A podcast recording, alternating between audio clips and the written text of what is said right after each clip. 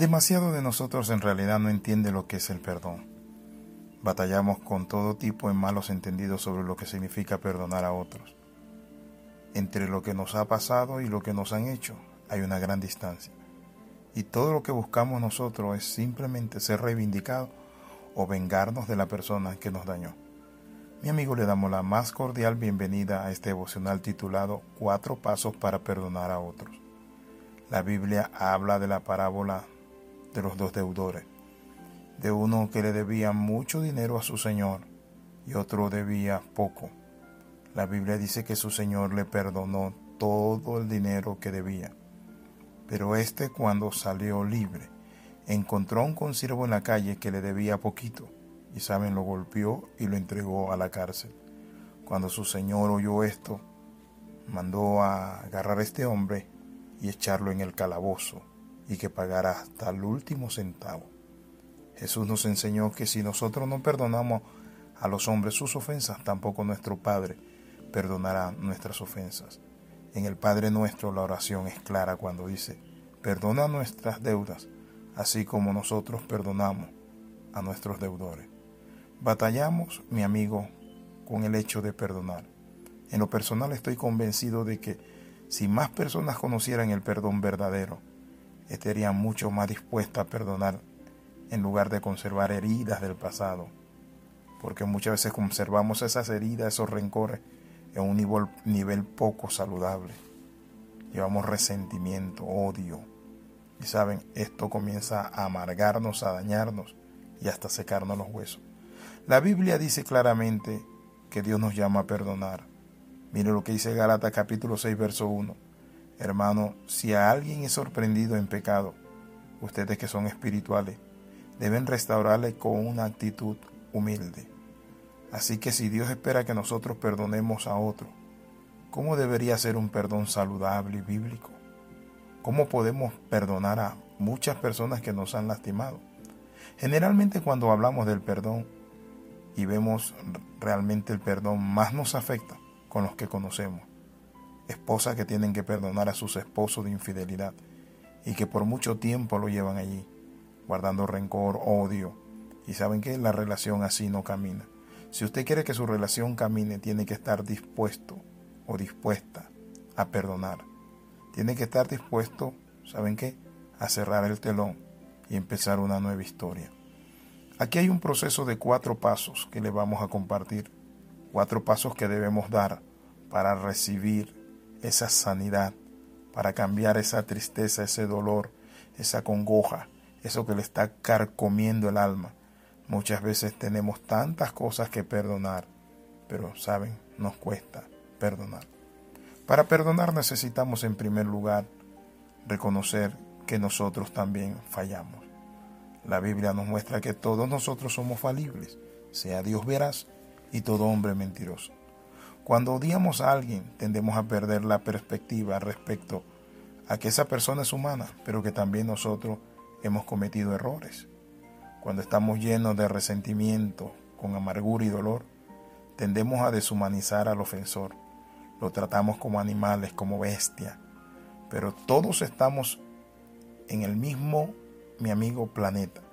La Biblia dice, no hay una sola persona en la tierra que siempre sea buena y nunca peque. Eclesiastés capítulo 7, versículo 20. No hay una sola persona en la tierra que siempre sea buena y nunca peque.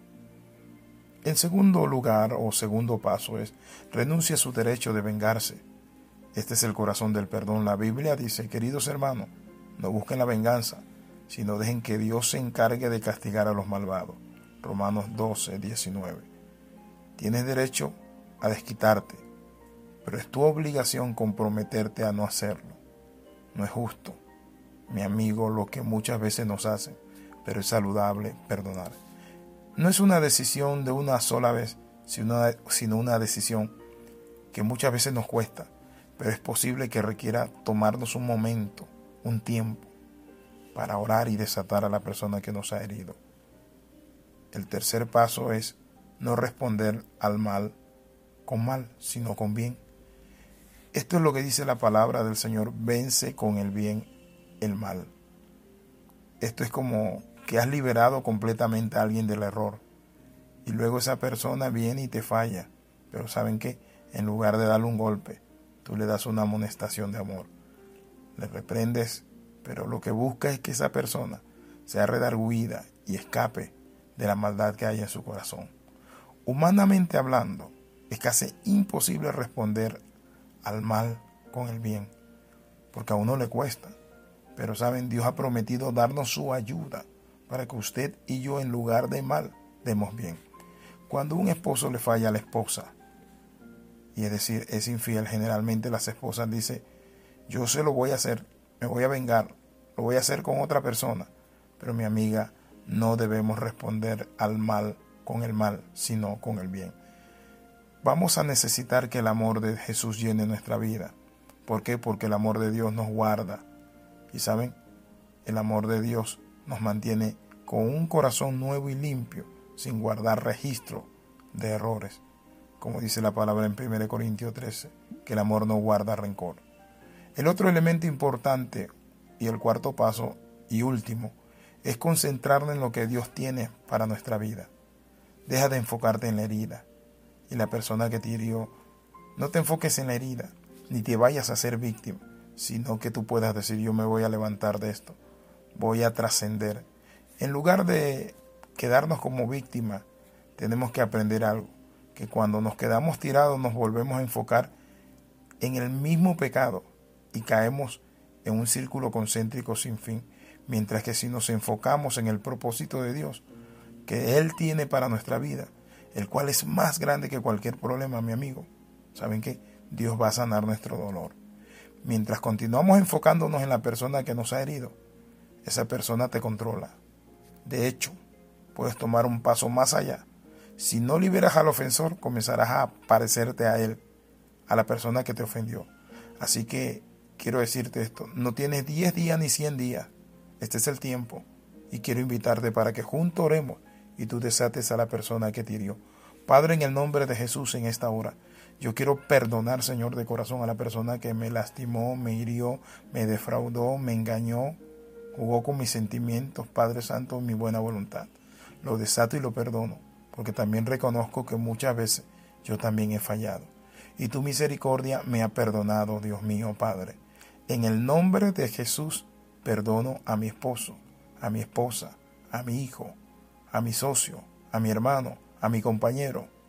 En el nombre de Jesús de Nazaret, perdonamos de todo corazón. Amén y amén. Escriba palabra de transformación arroba gmail.com. Bendiciones de lo alto. Y a todas las personas que nos están apoyando en el ministerio, tenemos un libro para los socios de este ministerio. Bendiciones.